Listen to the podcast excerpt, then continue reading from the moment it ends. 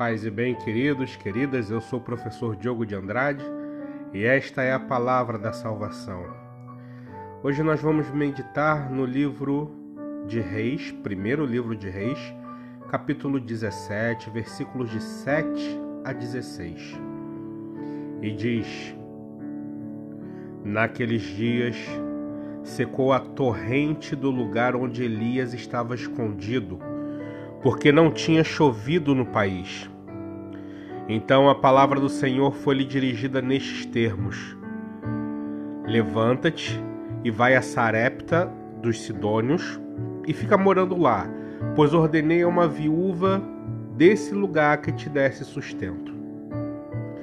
Elias pôs-se a caminho e foi para Sarepta. Ao chegar à porta da cidade, viu uma viúva apanhando lenha. Ele a chamou e disse: Por favor, Traze-me um pouco de água numa vasilha para eu beber. Quando ela ia buscar a água, Elias gritou: Por favor, traze-me também um pedaço de pão em tua mão. Ela respondeu: Pela vida do Senhor teu Deus, não tenho pão. Só tenho um punhado de farinha numa vasilha e um pouco de azeite na jarra. Eu estava apanhando dois pedaços de lenha a fim de preparar esse resto para mim e meu filho, para comermos e depois esperar a morte. Elias replicou-lhe: Não te preocupes, vai e faze como disseste, mas primeiro prepara-me com isso um pãozinho e trazei-o. Depois farás o mesmo para ti e teu filho, porque assim fala o Senhor, o Deus de Israel a vasilha da farinha não acabará, e a jarra de azeite não diminuirá até o dia que o Senhor enviar a chuva sobre a face da terra. A mulher foi e fez como Elias lhe tinha dito, e comeram ele e ela em sua casa durante muito tempo. A farinha da vasilha não acabou, nem diminuiu o óleo da jarra, conforme o que o Senhor tinha dito por intermédio de Elias. Essa palavra do Senhor é para nós, queridos, queridas, palavra de salvação. O nosso tema hoje é esquecidas pelo mundo, cuidadas por Deus. Ou esquecidos pelo mundo, cuidados por Deus. Deus enviou Elias a um lugar prometendo que o sustentaria. Isso está nos versículos de 1 a 7 deste capítulo. Disse-lhe que os corvos lhe dariam pão e que uma fonte de água o manteria disposto, o manteria vivo. Ocorre que essa fonte secou e os corvos sumiram. O que fazer, meus irmãos, quando a promessa divina parece ter perdido a validade? A fome e a sede causam confusão, embaraço. Os sentidos nos enganam. Vemos a realidade não conforme o real, mas a partir de nossos distúrbios visuais, tudo embaçado, tudo disforme. Assim estava Elias sem conseguir enxergar com clareza o momento que vivia. Mas quem se entrega à vocação, ao chamado, quem ouve uma voz e se lança ao som do vento, jamais é abandonado. Pode até ter a sensação de abandono, mas de fato não é abandonado Jesus na cruz teve a sensação do abandono, mas não foi abandonado de fato. Minhas irmãs, meus irmãos, Deus usa meios inesperados para se mostrar presente em nossas vidas. Comumente, utiliza-se dos menores, dos mais frágeis, de quem o mundo não espera grandes coisas.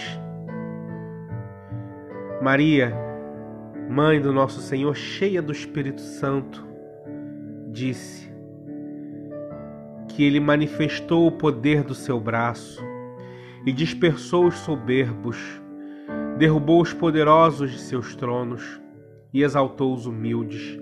Aos famintos encheu de bens e os ricos despediu de mãos vazias. Esse é o nosso Deus, essa é a experiência com Deus que nós precisamos fazer. A experiência de acreditar. Acreditar que não somos abandonados à nossa própria sorte. Não somos abandonados ao vazio. Deus tem predileção pelos que sofrem. Maria diz: Ele encheu de, de bens os famintos e despediu de mãos vazias os ricos.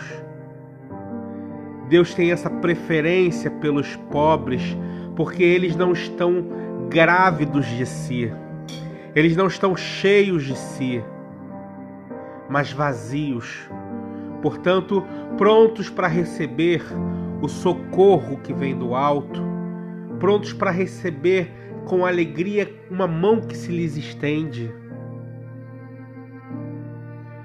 Que tudo, o que pede, quem tudo tem? É uma pergunta. Aquele que tem tudo, o que, que ele pede? O que ele pode desejar mais? Quando o abastado para para refletir sobre o seu vazio, ok, não vamos generalizar, mas falamos de uma tendência que o próprio Evangelho aponta. Jesus falou que era mais fácil um camelo passar pelo fundo de uma agulha do que um rico entrar no reino dos céus. Mas qual é a real, a real questão aqui? A questão é que Deus escolhe uma viúva para socorrer um profeta. Envia o maior de todos os profetas do Antigo Testamento para socorrer essa viúva. Ele, ao mesmo tempo, cuida dos que se sentem abandonados, um pela palavra de Deus e outra pela vida. Elias, cumprindo um chamado de Deus, se sente com fome, com sede e abandonado. A viúva vê os seus dias se extinguindo.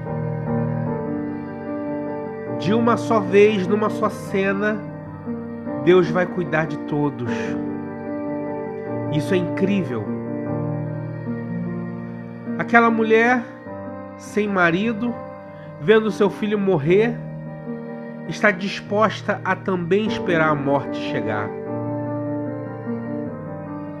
Tudo que ela tem é um filho que está morrendo, a sua vida que ela sente que está perdendo, e um punhado de farinha e azeite para fazer sua última refeição. Ainda assim, ela divide essa sua última refeição. Ela aceita abreviar a sua vida para compartilhar, e não só a sua. Estamos falando de Estamos falando de uma viúva que tem um filho para cuidar. E nós sabemos que mães mães são como leoas quando se trata de seus filhos. Estão dispostas a ir à guerra por seus filhotes. E ela não é diferente, mas ela já está deprimida e ela conclui que é melhor para si e para o seu filho morrerem o quanto antes para se livrarem da dor. Mas aparece um homem de Deus no seu caminho e Elias vai dividir o seu nada com quem nada tinha. Vejam, Elias não tinha nada. E aquela mulher não tinha nada. E eles se encontram nesse nada. E na, no compartilhamento do nada surge tudo, surge o necessário, surge a providência. Por isso Deus prefere os pobres, porque eles estão dispostos a compartilhar o seu nada. Enquanto os poderosos olham para os pobres e querem tirar-lhes até o nada que têm. Disse Jesus aos fariseus: Ai de vocês, mestres da lei e fariseus hipócritas, vocês devoram as casas das viúvas e, para disfarçar, fazem grandes orações, por isso vocês serão castigados mais severamente. O profeta Malaquias profetiza contra aqueles que, extra... que exploram os trabalhadores em seus salários que oprimem os órfãos e as viúvas e privam os estrangeiros de seus direitos e não têm respeito algum pelo Senhor. Isso está em Malaquias 3:5. E o que dizer da viúva a quem Elias recorre? Ela mesma fala por si ela lembra, ela diz: Eu estava apanhando dois pedaços de lenha a fim de preparar este resto para mim e meu filho para comermos e depois esperar a morte. O nome disso é resignação. O que não tem solução, solucionado está. Mas Elias sabe o que faz ali e já havia entendido que a sua fome era uma forma de Deus alimentar aquela mulher e seu filho. Que percepção de Elias e que ousadia! Ele diz: Não te preocupes, vai e faze como disseste, mas primeiro, prepara-me com isso um pãozinho e traze-me. Depois farás o mesmo para ti e teu filho, porque assim fala o Senhor Deus de Israel. A vasilha de farinha não acabará o resto de azeite não se extinguirá. Não acabará o seu alimento. Aquilo que te mantém de pé não se extinguirá.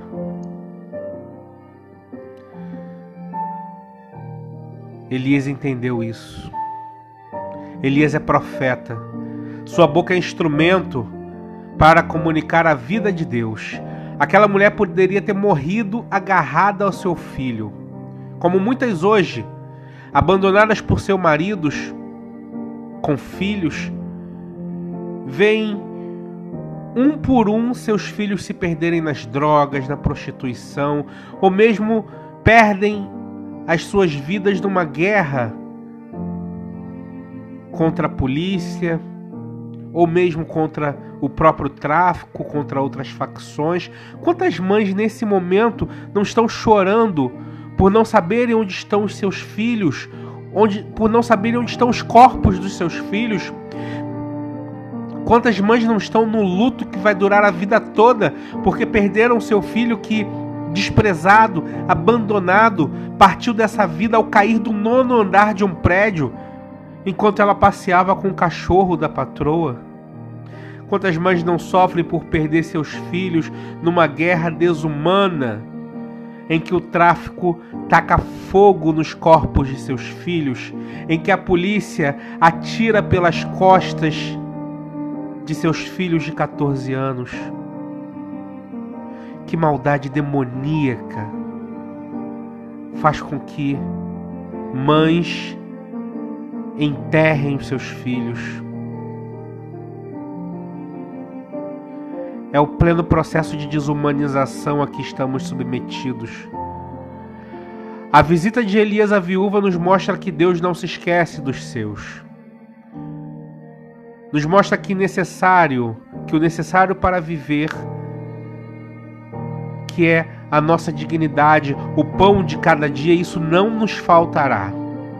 Ele criou um mundo com recursos suficientes para todos terem o que comer.